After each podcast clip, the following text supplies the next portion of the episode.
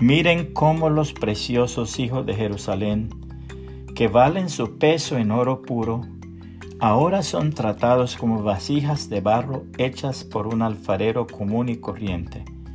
Lamentaciones 4.2, nueva traducción viviente. Un profesor comenzó su conferencia sosteniendo en su mano un billete de 20 dólares. En el aula había 200 estudiantes a quienes preguntó, ¿a quién le gustaría tener este billete de 20 dólares? Inmediatamente se levantaron muchas manos.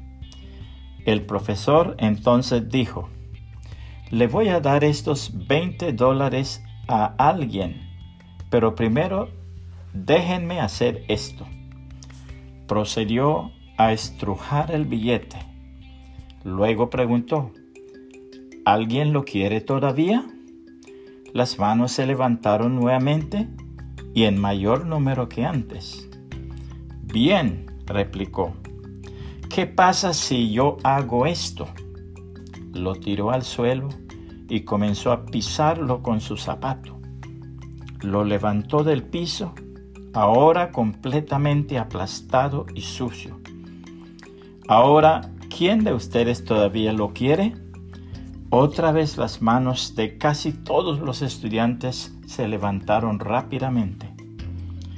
Mis amigos, este día ustedes han aprendido una valiosa lección.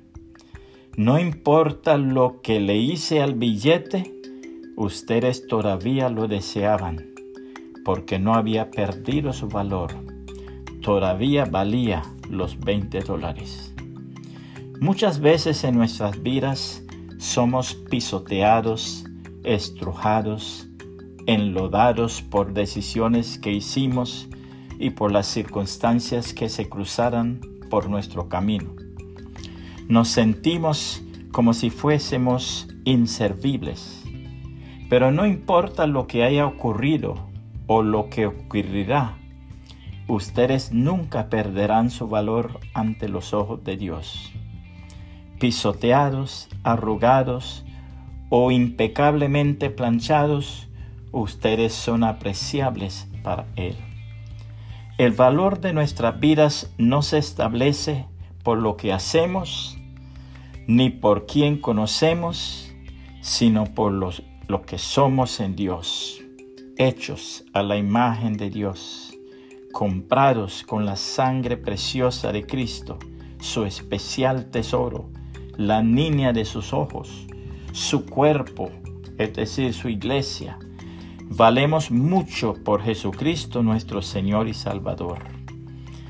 Primera de Pedro capítulo 2, 9 y 10 dice, Mas vosotros sois linaje escogido, real sacerdocio, nación santa, pueblo adquirido por Dios, para que anunciéis las virtudes de aquel que os llamó de las tinieblas a su luz admirable vosotros que en otro tiempo no erais pueblo, pero que ahora sois pueblo de Dios, que en otro tiempo no habíais alcanzado misericordia, pero ahora habéis alcanzado misericordia.